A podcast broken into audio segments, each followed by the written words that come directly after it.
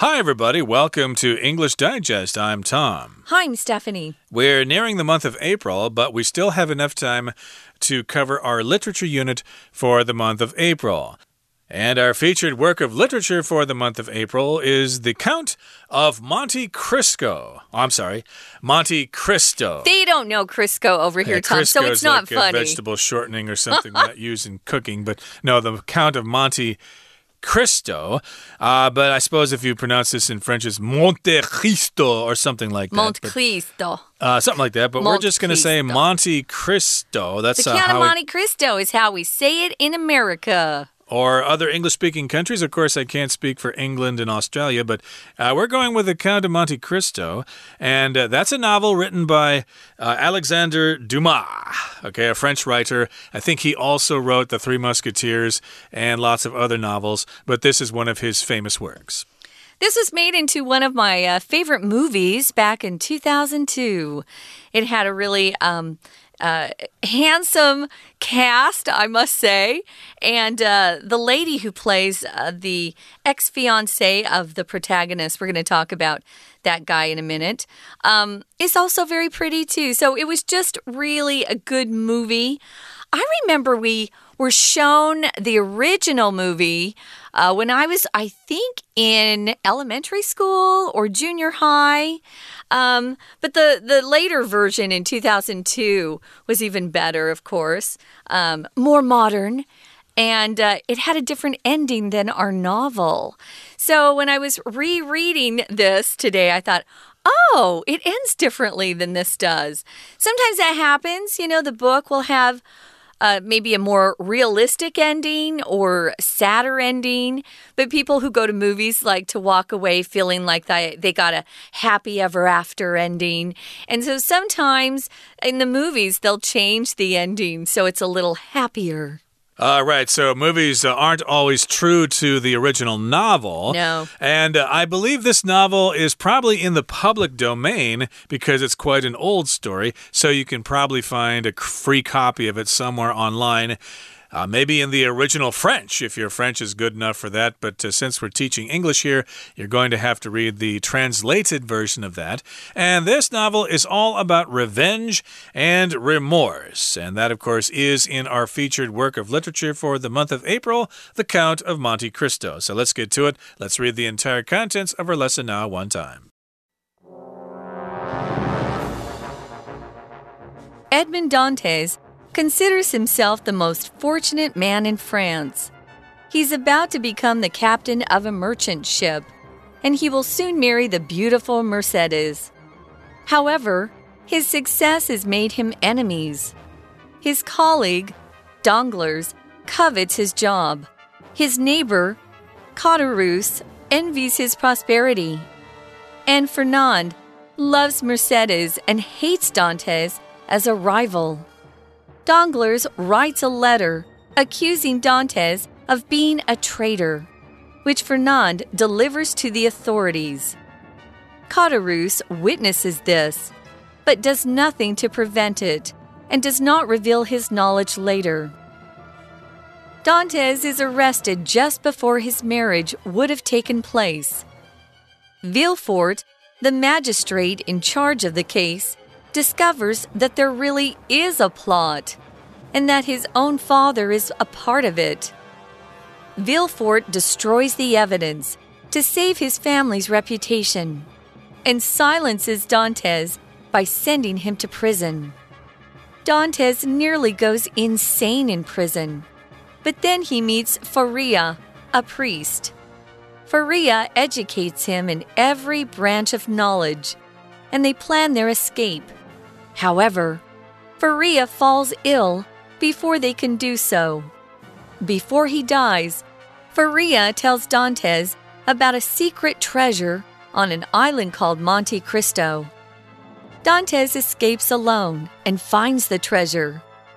Now fabulously wealthy and made unrecognizable by 14 years of imprisonment, Dantes becomes the Count of Monte Cristo. Disguised, he visits Caderousse and learns who was behind his misfortune. He also discovers that Danglars is now a rich banker. while Villefort has become the royal attorney. Mercedes has married Fernand, who made his fortune as a soldier, and they have a son, Albert.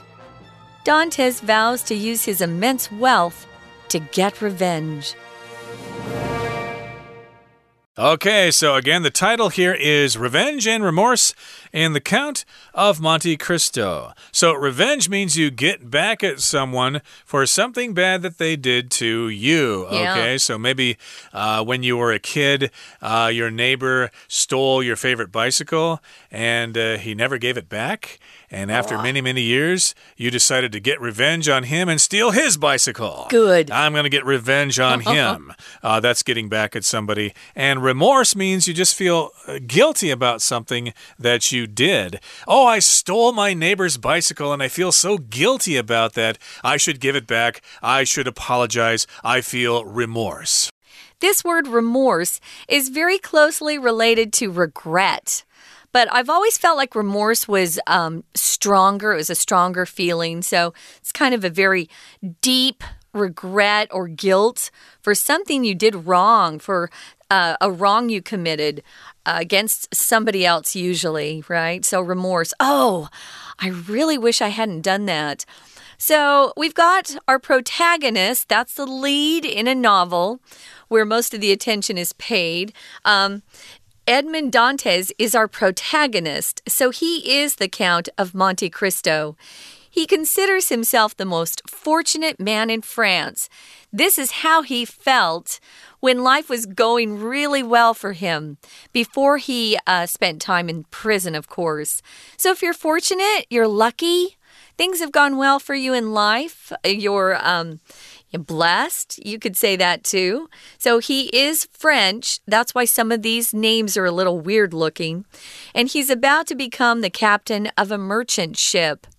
Back then, before we had trains and planes and things like that, cars, we did a lot of our trade uh, through, you know, um, sending one ship from one country with merchandise to another country.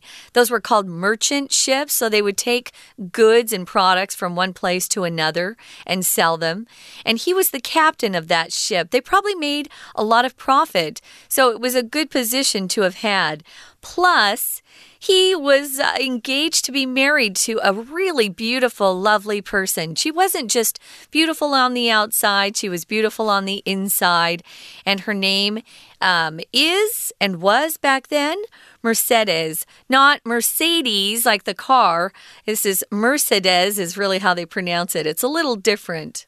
Mercedes is what we're saying here, and that's who he is engaged to. He's going to marry her, he's going to be the captain of a merchant ship, so he feels quite fortunate.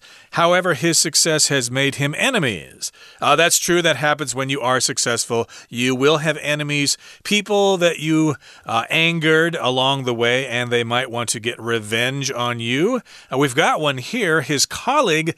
Danglars, uh, I hope that's how you say that, he covets his job. Mm. Uh, to covet something means that you really want something that somebody else has. Well, Danglars covets his job.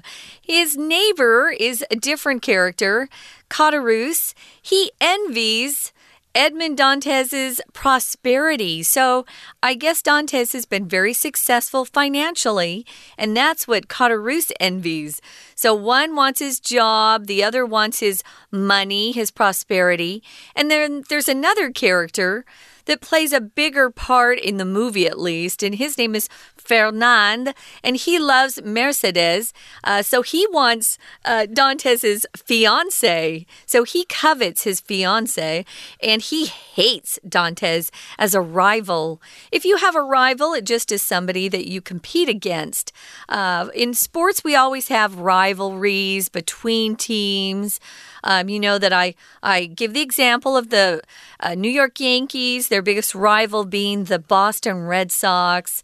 But you might have a rival at work. Maybe you won't both want to become managers of a particular department, so you're kind of competing against each other. That's a rival. All right, and that competition is a rivalry, uh, as you described there, between the Yankees and the Red Sox. Let's uh, begin the next paragraph after we take a break right now. 听众朋友，大家好，我是安娜。哎呀，今天啊，大家有福啦，因为我们平常不会花很多时间去看一本很厚的小说，尤其是类似像是什么历史冒险小说啦这一种的。但是我们的 ED 呢，今这个月要为大家介绍一本真的很有名，叫做《基督山恩仇记》，它也有拍成电影诶。它是一个历史冒险小说，而且它真的是大众嘛被公认最好的一个作品。好，那么在开始之前呢，我们先谈一下故事的时态，因为像是小说啦或电影，其实它的情节可以一直不断的重复，所以我们在谈某一个作品啦或者是电影的情节，其实可以用现在式就好。当我们知道这个《基督山仇记》这个故事一定是发生在过去嘛。不然他怎么可能把它从头到尾讲完呢？好，所以我们今天跟明天先来看一下故事的情节。到第三天呢，我们就针对这个文学作品稍微做一点讨论。好，我们来看一下主角是谁呢？主角是 Edmond Dantes。他当时啊，真的是认为自己是全法国最幸运的男生了，因为他即将成为一艘。商船的船长，而且也即将跟美丽的 Mercedes 结婚。当然呢，他的成就为他树立的敌人喽，有三个敌人。第一个敌人，注意名字，他的同事叫做 Danglers。这个同事呢，很觊觎他的工作。第二呢，是他一个邻居叫做 Caterus，很嫉妒他成功的事业。那么第三个敌人呢，叫做 Fernand。Fernand 因为很喜欢爱着 Mercedes，所以就很讨厌 Dentist，就把他视为仇敌。好，所以原则上我们在今天第一段呢，就把这个故事的重要的人物稍微介绍一下。不过我们可能要注意一下，在第四句的地方讲到的这三个敌人，用三个不同的子句。却用两个连接词把这三个子句分开，所以这个连接词可以特别圈起来哦。因为连接词有连接句子的功能，但是没有特别的意义，所以这个连接词的用法要特别小心。We're gonna take a quick break. Stay tuned. We'll be right back.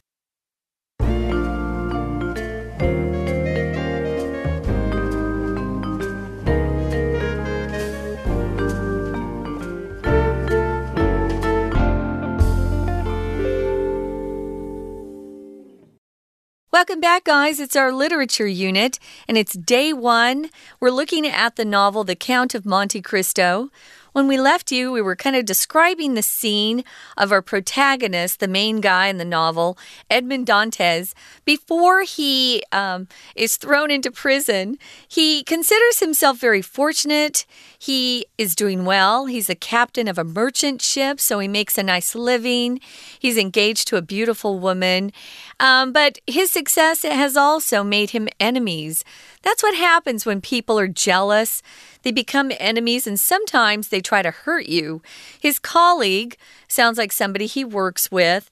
Danglars covets his job or wants his job, is jealous. His neighbor, Caderousse, envies Dantes' prosperity or wealth. And Fernand loves Mercedes and hates Dantes and their rivals. He considers Dantes his rival. So basically, Edmond has got three persons, three men, who hate him, and Danglars is one of them, so he writes a letter accusing Dantes of being a traitor. If you're a traitor, uh, you're doing something against your company or against your country. Uh, for example, if uh, you were uh, in uh, World War II, for example, and the Americans were fighting the Germans, and you were American, but you were uh, stealing secrets from the Americans and giving them to the Germans, then you are a traitor. If you get caught, you could be put in jail or maybe even executed. So, yes, he's accused of being a traitor. And then Fernand delivers this message to the authorities, which would be uh, the people in charge, the police or government officials. Yeah, so the authorities, and we'll often put those two words together. Authorities is plural. The authorities are just the people who have some sort of power or right to give orders and make decisions, and they can enforce your obedience. You have to obey. So, the authorities. Now, his other uh, enemy here is Caderousse, and he witnesses this. He sees what's going on. But he does nothing to stop it or prevent it and does not reveal his knowledge later. He could have saved Dantes by saying, Hey, there's a plot to, uh, you know, throw you in prison. You need to do something. You need to have some uh, proof that you're not a traitor but he keeps his mouth shut and doesn't help his friend. So Dantes is arrested just before his marriage would have taken place. Of course, it doesn't now. And then there's this other guy, this is a new name, Villefort. He's the magistrate in charge of the case. A lot of times we'll call a judge a magistrate. And I think that that's the position that Villefort has here. He's in charge of the case. And he also discovers that there really is a plot to hurt Dantes, that Dantes is innocent, but he's being set up. And Villefort finds out that his own father, Villefort's father, is a part of the plot. So, of course, he's going to protect his father. Villefort destroys the evidence to save his family's reputation and silences Dantes by sending him to prison. So, Villefort turns out to be a corrupt magistrate. We have quite a few of those in the world, don't we? Mm. Now, if you talk about someone's reputation, you're talking about people's opinions of that person, what they say about them, uh, the opinions that people share generally about how they feel about someone. Oh, is does he have a good reputation for being honest? Uh, does he have a good reputation for being a hard worker? Um, a reputation is what other people think of you, not what you think of yourself. Right, of course, you might have a bad reputation. Oh, don't uh, call him for a job because he has a reputation for being late all the mm. time. Uh, that means he has uh, this uh, tendency to be late that lots of people know about this, mm -hmm. That a lot of people know about. So they want to save the reputation of the family. And of course, if you silence someone, you shut them up. And uh, one way you can do that is to send them to prison. Now, Dantes nearly goes insane in prison but then he meets Faria, a priest. So if you go to prison, of course, it's not a great place, it's not a happy place. And in this particular case, Dantes nearly goes crazy or insane. Insane just means crazy.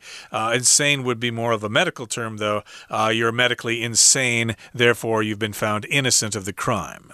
There's a good guy who also probably was thrown into prison um, by a corrupt magistrate. This is Faria, as Tom said, he's a priest. And he goes ahead and educates um, Dantes in every branch of knowledge. So he would teach him history and math and social science and politics. He taught him everything that he knew. And they plan to escape from the prison together. But sadly, the priest falls ill or gets ill before they can do so. And before he dies, Faria tells Dantes about a secret treasure on an island called Monte Cristo. Oh, we all want to find that secret treasure on an island, don't we? We do, and Faria knows about this, but again, Faria is going to die soon. And then he tells Dantes about this secret treasure on the island of Monte Cristo excuse me, Monte Cristo. I keep saying Crisco because that's, uh, you know, food related. But uh, in any case, here, uh, that probably gives him some incentive to escape from prison. And I guess he manages to do so. It says here Dantes escapes alone and finds the treasure. So he gets out of prison, he breaks out of prison. Now, fabulously wealthy and made unrecognizable by 14 years of imprisonment. Dantes becomes the Count of Monte Cristo. So he escaped, he went to the island, he found the treasure, and he got really rich, he got really wealthy. And however, he doesn't look like the same person anymore. If you're in prison for 14 years, it probably will change your appearance. You'll have lots and lots of wrinkles, you'll probably lose a lot of hair, etc., uh, etc. Et so uh, he was unrecognizable. Nobody could tell who he was anymore. And so, because he's so rich, he becomes an important person from the island of Monte Cristo. He becomes a count, which is like a duke or a lord or something like that, someone with a high position. Um, in Europe, they have classes. They still do. They still have these dukes and duchesses and things like that. Count is just one of those um, uh, titles that usually is passed from father to son to son to son. Uh, the women can't be counts or dukes, but there are duchesses, as you know, and princesses, things like that. Well, he kind of buys himself a title, I would say. He's so rich. Um, this is the last paragraph. It says here, disguised, uh, he visits Caderousse and learns who is or was behind his misfortune. If you're disguised, you don't want people to know your identity. So you might change your hair, your makeup, maybe wear different types of clothes. Uh, people are disguised usually when they are trying to commit a crime, rob a bank. Now, when you talk about someone's misfortune, it's just really sad things that have happened to them. Maybe they didn't deserve it. We don't know. With this word misfortune, it just means they've had some bad luck. I would say he's had a lot of bad luck. Right, he's trying to find the person who set him up, and so I guess he wants revenge here. And yes, uh, he wants to find the person who is responsible for his bad luck, for his misfortune. And he also discovers that Danglars is now a rich banker while Villefort has become the royal attorney. So things have changed while he's been away at prison for 14 years. Uh, Danglars is now a rich banker, and Villefort is now an attorney, which is another way of saying he's a lawyer or a barrister. Yeah, they use different terms. Um, in America, we use both. Uh, my dad usually says he's an attorney rather than a lawyer, but they're the same. A barrister it's a little different in England. A barrister can go into court. Um, whereas a lawyer can't. So it's a little different in England. But here we've got Mercedes, his his fiance that was so pretty. She's unfortunately gone on and married Fernand because she was told uh, that her boyfriend had died. So she was lied to. She didn't know he was in prison. And Fernand went on to make a fortune as a soldier. So he made a lot of money during the war. And they have a son called Albert. We're going to see his name again. Now, Dantes vows to use his immense wealth to get revenge. That's all he wants right now. He doesn't want to come home and have a nice reunion with his family or friends or even talk to his uh, former fiance who's now married. No, he just wants revenge. I guess his talks with the priest Faria did no good. I'm sure Faria told him the importance of forgiving and forgetting. Yeah. Uh, he has not forgiven them. He wants revenge. And that's what's going to happen in the next part of our lesson when we summarize it next time. Please join us then. But right now, we need to hear from our Chinese teacher. 所以这些敌人到底做了什么啊？第一个，我们刚刚提到他的同事叫做 Danglars，对不对？Danglars 呢，他写了一封信，他就指控 Dentist 是一个叛国贼。然后呢，Fernand，Fernand 记得吧？就是很喜欢 Dentist 未婚妻 Mercedes 的那个人。Fernand 把这个信呢交给了有关当局。我们看一下第二段的第一句哦。这个句子当中有两个关系子句，有一个是简化的，先行词是 a letter。一封信，简化的关系子句从后面的 accusing 一直到逗点前面 traitor 这个地方。那么简化之前本来应该是 which 或 that accuses，所以把关系词删掉之后，动词的 accuses 直接变成动词 ing。当然，指控某人有什么罪叫做 accuse someone of something。这是第一个简化的关系子句。那么在这个句子当中，逗点之后的汇取到句尾也可以直接挂号起来。那么汇取指的就是前面这个所谓的这一封信，the letter。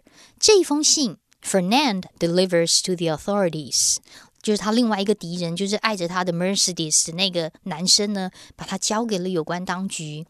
好，这是第一件事情。那么我刚刚还有提到他的邻居 c a t e r l u s 他看到了这一切，但是他并没有做任何事情阻止这个不好的事情，而且呢，他也没有把知道的事情告诉别人。好，所以呢，后来当然就是一定会被逮捕嘛。有一些状况 d e n t i s t 呢，他在婚礼即将举行之前，居然遭到逮捕，而当时的法官呢？又出现另外一个人喽，叫做 Villefort。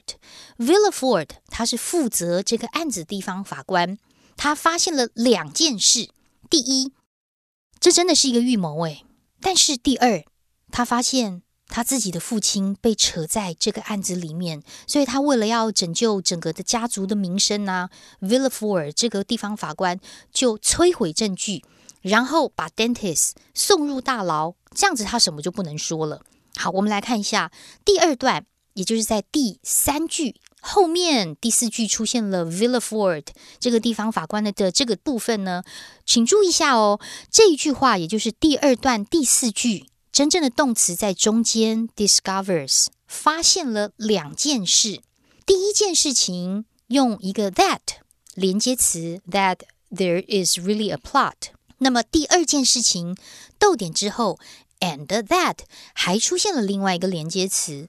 我们要注意一下哦，及物动词之后如果有两个子句，会用 that and that。第一个 that 是可以省略的，但是第二个 and that 是不能省的。如果省略的话呢，句子会对这个读者会对整个句子文意上会有混淆，所以这边要特别小心哦。好，接着发生什么事呢？Dentist 在监狱当中，他几乎精神错乱啦。可是那个时候，他又遇到了一个很重要的人，一个神父，叫做 Faria。Faria 就教他各种学识、各种知识，然后他们计划一起逃狱。但是在逃离之前，Faria 生病，而且在 Faria 死之前呢，他告诉 Dentist 有一个岛叫做基督山，这个岛上有神秘的宝藏。所以后来呢，Dentist 就独自逃狱，找到了宝藏。我们看一下，在第三段第四句的地方，这里有一个关系子句，先行词是 an island，后面的关系子句简化了 called。一直到句尾的地方，Mount Crystal，也就是基督山，省略的是 which 或者是 that is 这个关系词跟 be 动词都直接删掉了。不过后面呢，我们看到，那么 Dentist 就变得无比富有啦，而且因为十四年的牢狱生活，让他整个截然不同，他成了基督山伯爵。在第三段最后一句第六句这个地方是个分词构句哦，前面我们只看到了形容词。wealthy，还有过去分词 made，其实它省略的是前面主词 dentist be 动词 is，还有整个句子逗点之后 and and 的省略。所以作者透过这样子的简化的分词构句，让文意很通顺。现在超富有的，而且也不一样了。逗点 dentist 成了基督山伯爵。好，最后他就变装啊，然后去拜访 Caterus，而且他知道自己不幸的背后到底是谁的预谋，谁下的手。他也发现 Danglers 是一个很有钱的银行家，然后那个地方法官 Villaford 成了皇家律师，诶，而他原本的未婚妻 Mercedes 跟从军致富之后的 Fernand 结婚了，还生了一个儿子 Albert，所以 Dentist 发誓要用他无尽的。财富呢，来作为复仇。不过在最后这句话呢，最后这一段当中，我们看一下第一句也是分词构句哦。我们先看到的是形容词 disguised，其实省略的是 dentist is disguised，逗点之后 and 也省略了，所以这种分词构句也让文意很畅通。因为变装，因为伪装，所以接下来就有另外一连串的故事。好，我们明天还要继续看这个《基督山恩仇记》。我是安娜。That is it for today. Thank you so much for joining us. Please join us again next time for another edition of our program. We beg you, and we look forward to seeing you then. From all of us here at English Digest, I'm Tom. I'm Stephanie. Bye. See ya.